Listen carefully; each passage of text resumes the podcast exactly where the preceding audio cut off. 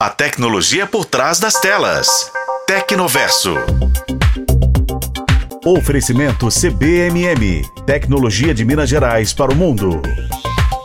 Não é exagero dizer que a evolução da tecnologia tornou o nosso dia a dia mais prático.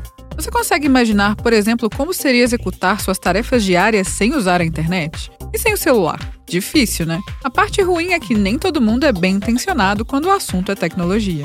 Nos Estados Unidos, bandidos estão usando bloqueadores de sinal Wi-Fi para burlar câmeras de segurança e cometer assaltos. O modus operandi é o seguinte: os criminosos monitoram casas em bairros de classe alta para acompanhar as rotinas dos moradores. Quando os imóveis estão vazios, aí começa a ação. Os bloqueadores de Wi-Fi, conhecido como jammers, são ativados e impedem que as câmeras de segurança que usam a rede sem fio enviem imagens para a central de monitoramento. Em alguns casos, os aparelhos também impedem a gravação de vídeo, que na maioria das vezes ficam armazenadas na central. Isso dá tempo aos bandidos para fazer a limpa nas casas e dificulta a investigação dos crimes, já que as imagens não são armazenadas em lugar nenhum.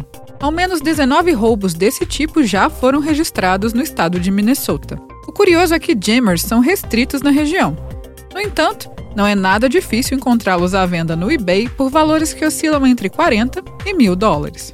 Aqui no Brasil também há restrições para bloqueadores de sinal, mas frequentemente os aparelhos são usados por criminosos para impedir o rastreamento de veículos roubados. Então é importante estar sempre atento. Eu fico por aqui e volto em breve para mais um papo sobre tecnologia. Eu sou Bruna Carmona e este foi o podcast Tecnoverso. Acompanhe pelos tocadores de podcast e na FM O Tempo. Oferecimento CBMM. Tecnologia de Minas Gerais para o mundo.